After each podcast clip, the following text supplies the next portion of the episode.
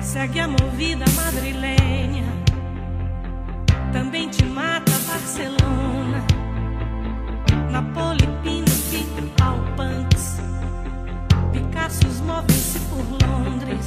Oi, eu sou Flávia Azevedo e hoje a gente vai falar aqui sobre quando o medo dele de ser corno periga estragar seu carnaval.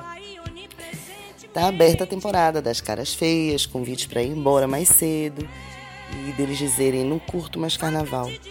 Também dos textos mais absurdos, como o daquele namorado que me disse: quanto mais você se anima, mais triste eu fico, em plena avenida.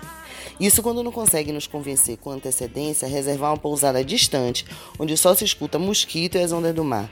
Ele que curtia a folia, ele que você conheceu no bloco, ele que tem medo de ser corno e agora tenta a todo custo estragar seu carnaval. Se você é fuliã, minha amiga, não permita uma miséria dessa.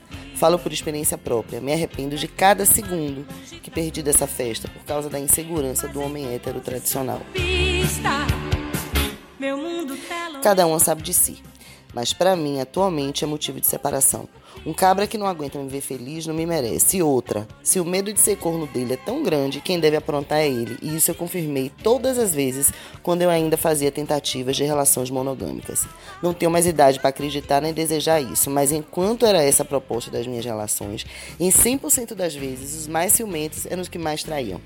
Claro, porque a gente só espera do outro aquilo que é capaz de fazer. Homem ciumento não presta por muitos motivos, e esse é apenas mais um. Ele não tem esse poder. Repita comigo: ninguém tem. Ele não é hierarquicamente superior a você, seja qual for o formato da sua relação. Ele não decide sobre o seu prazer. Ele não manda em você. Ele não pode tirar o seu direito de ir e vir, muito menos por um motivo de medo pessoal, de falta de terapia. Não sei quais são seus critérios, mas por tentar me castrar, atualmente eu dispenso qualquer um. Porque não é só carnaval. É o exercício de poder explicitado. É quando a frase mulher minha não é mais utilizada. Na Bahia, pelo menos, essa festa é a prova dos nove das relações.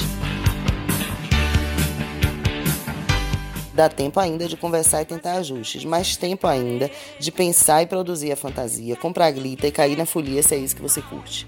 Sobretudo nesse segundo Réveillon, nesse ritual para o verdadeiro início do ano, pensar no lugar que o amor deve ocupar em sua vida. Na minha já foi resolvido, só quero com liberdade e aconchego, com lágrimas e gargalhadas, podendo exacerbar, transbordar, ser exatamente quem sou. Sem mentirinhas, contratinhos, miudezas, miserinhas emocionais, jogos de quinta, sabor de cinzas. Sobretudo, sem medo dele, por motivo algum.